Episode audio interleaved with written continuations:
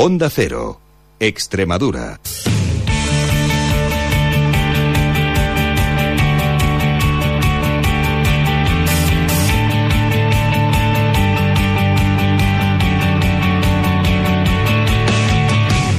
Hola a todos, muy buenas tardes, bienvenidos a Onda Cero Extremadura, bienvenidos a Onda Deportiva. Miércoles 1 de marzo, ya dejamos atrás el segundo mes del año y vamos a por el tercero.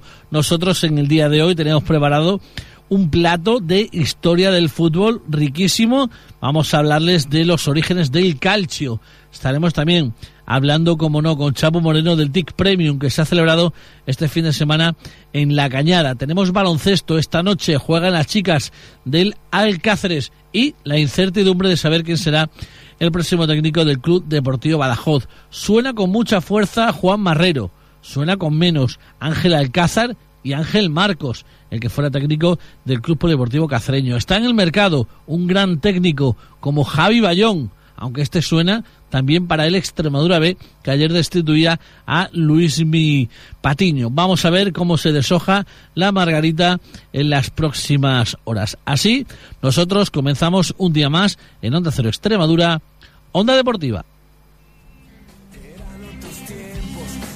La historia, no había medallas, solo hambre de gloria, solo se jugaba por la camiseta, como en el potrero, taquito y gambeta, y vino una copa, llegó la primera, con el matador envuelto. Pues allá vamos, como les decía en titulares, comenzamos el programa de hoy, hablando de clase de historia del fútbol. Hoy, espectacular la historia que nos trae don Alfonso Baladés sobre la historia del fútbol con los orígenes del calcio italiano y hasta las primeras reglas del juego incluidas. Alfonso Baladés, buenas tardes. Para todos. El calcio, dice un libro de la época, es un juego que se practica en público entre dos equipos de gente joven a pie y sin armas, esforzándose unos y otros de modo cortés en hacer pasar al campo contrario un balón de tamaño regular lleno de aire, y así es como se escribía en las memorias del calcio fiorentino escritas en 1639. En Italia, el calcio se jugaba en Florencia, Plaza de la Santa Croce, y los encuentros debían comenzar a la caída del sol para finalizar en el momento que desapareciera el astro rey. No había grandes dificultades para cronometrar el juego ni descuento por el tiempo perdido. El calcio se practicaba en los meses de enero a marzo y el terreno, cuando no era en la plaza de la Santa Croce, debería de tener forma rectangular, unos 137 metros de largo por 50 de ancho, limitándose el campo por unos postes de 1,17 y los cuales tenían en aquella época la misma función que ahora tienen las puertas en el campo de fútbol moderno. Existían líneas laterales y había una de puerta que al traspasarla daba derecho a una cachia. Una diferencia del calcio con el fútbol de hoy muy importante es que la pelota se jugaba con pies y manos. Pero el detalle curioso de que si la pelota pasaba por encima de la cabeza de los jugadores, el hecho se consideraba conducta incorrecta castigándolo como falta. Los delanteros eran 15 y tenían como hoy la misión de marcar tantos apoyándose a estos por cinco medios con la tarea de alimentar juego a los atacantes. Detrás estaban cuatro tres cuartos y por último los datori a diestro o defensa, último baluarte del sistema. Es decir, había un sistema escalonado del equipo, un sistema de juego y una idea posicional. El calcio fiorentino despertaba gran pasión en la ciudad y los jugadores podían agarrarse unos a otros, poner zancadillas y eran permitidas las mayores violencias. Por eso los hombres más hábiles pasaban el esférico rápidamente para evitar el choque no permitido sin pelota. La brutalidad, el temor a los golpes era un gran freno de las ideas individuales del lucimiento personal, pues todos sabían que aquel que no jugara el esférico rápido era víctima del contrario. Había nada menos que seis árbitros en su zona de influencia, pero en tribuna, sentados cómodamente, y sus decisiones resultaban inapelables y esto daba lugar a fuertes protestas del público que siempre tomaba parte en favor de uno u otro equipo.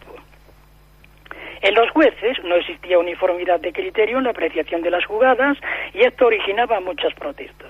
Los equipos estaban compuestos por 26 jugadores y en los primeros tiempos del calcio el saque de salida lo efectuaban desde un lateral por un palio, una persona neutral, la cual se distinguía a los demás por lucir una gran boina con los colores de ambos bandos. Cuando se marcaba una cacha equivalente a un gol de ahora, los equipos cambiaban de terreno y si uno de los conjuntos era culpable de dos faltas seguidas sancionadas por los árbitros, debían también cambiar de campo. El Alfieri tenía una misión muy popular y simpática como era pagar el banquete al término del encuentro. Florencia está llena en sus bibliotecas de grabados alusivos al calcio. El partido más importante se disputaba en la época de carnaval y había un desfile de jugadores precedido por dos bandas de música y los delanteros de un lado y otro caminaban con las manos juntas como síntoma de fraternidad y pureza deportiva que no siempre existía en los encuentros duramente disputados muchas veces y detrás iban los demás jugadores. Luego marchaban los equipos a los vestuarios y aguardaban la llamada para comenzar el juego cuyas señales eran dadas por medio de trompetas. Hay muchos encuentros famosos en el calcio florentino, por ejemplo el celebrado el 17 de febrero de 1529. Estando sitiada la ciudad por la tropa del conde de Orán, dos equipos pertenecientes a familias muy acomodadas en Florencia y políticamente enemigas decidieron liquidar sus querellas en un partido de calcio que despertó gran expectación en la ciudad vamos, un Milan Inter actualmente en la Lombardía o un Juve Torino en el Piamonte. Seglio Altinori, aristócrata joven, simpático y fuerte, logró la primera caccia que fue señal de batalla. Y el capitán del grupo contrario, un tal Luigi Antincleoni, cogía a su rival tirándolo contra los graderíos. El público se dividió en dos bandos y se acometieron todos. El calcio era deporte para tiempo frío como lo es hoy el fútbol, jugándose en el primer trimestre del año, enero, febrero y marzo, para ser utilizada cualquier plaza de Florencia siempre que tuviera las dimensiones exigidas por el reglamento. La Santa Croce era la predilecta. Pese a la brutalidad del calcio que se practicaba por la aristocracia y clases intelectuales de Florencia, lo contrario que el fútbol en Inglaterra. Y entre los grandes jugadores de este deporte están el gran duque de Toscana, duque de Urbino, y hasta Julio de Médicis, Alejandro de Médicis, Malfeo Barberini, después elevados a jerarcas máximos de la Iglesia Católica como papas. Es decir, mientras en Inglaterra por esa época jugar al fútbol era una actividad de clases poco cultas, en Italia ocurría todo lo contrario, y es que, como diría el dicho, cada maestrillo tenía su librillo. Por hoy aquí lo vamos a dejar.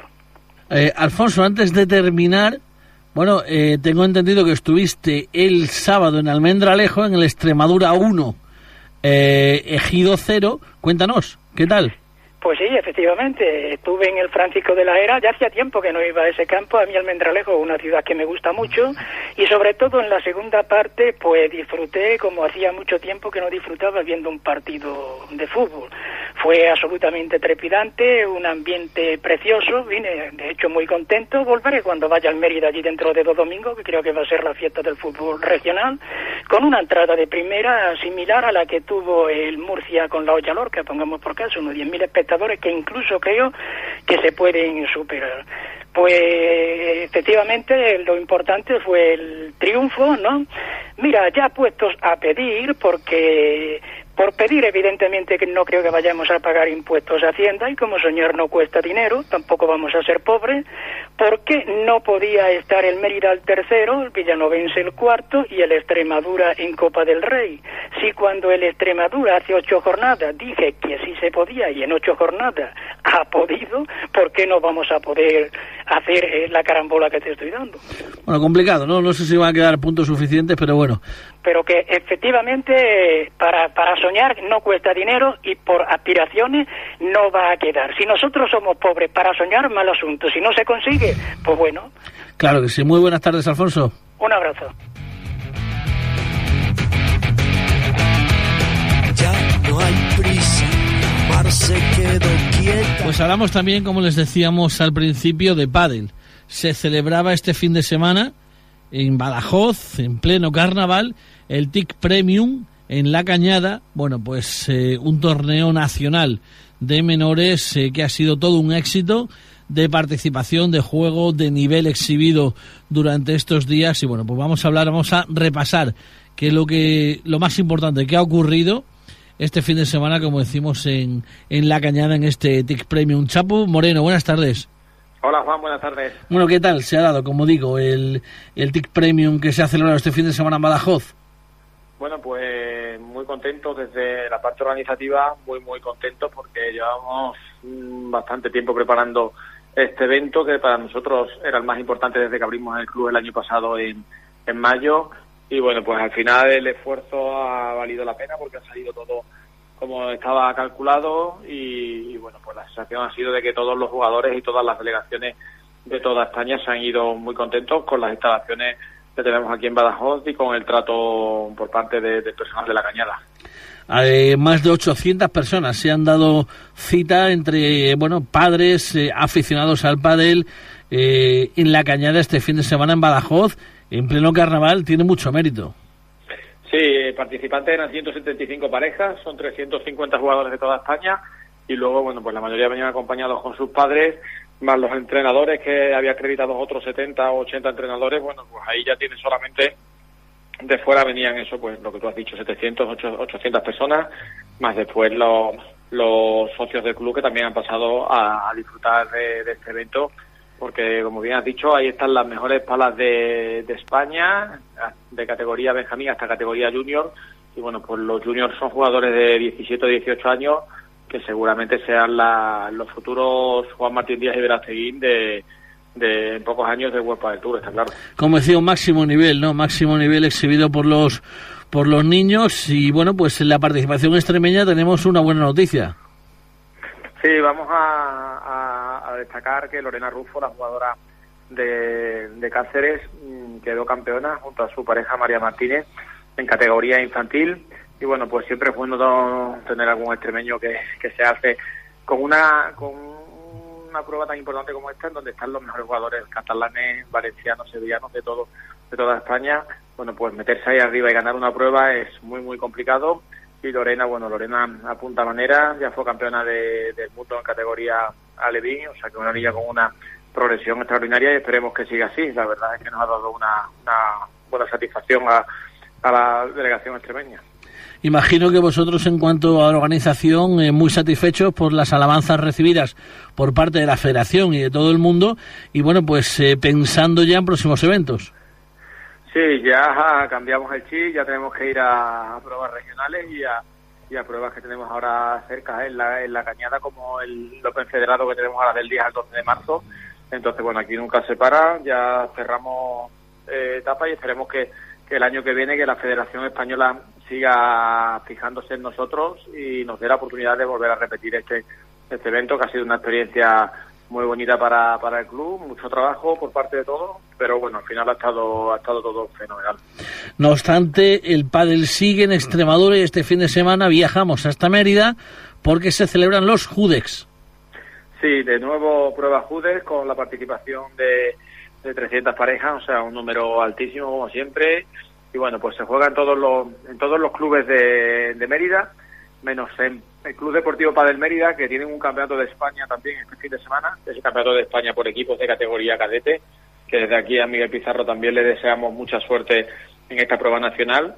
Y bueno, pues los judes que lo organiza la Federación Extremeña, pues mueven, como sabéis, a, jugadores de todos los puntos de, Extremadura y el sábado, bueno, pues todos los menores estarán en, Mérida disfrutando del pádel.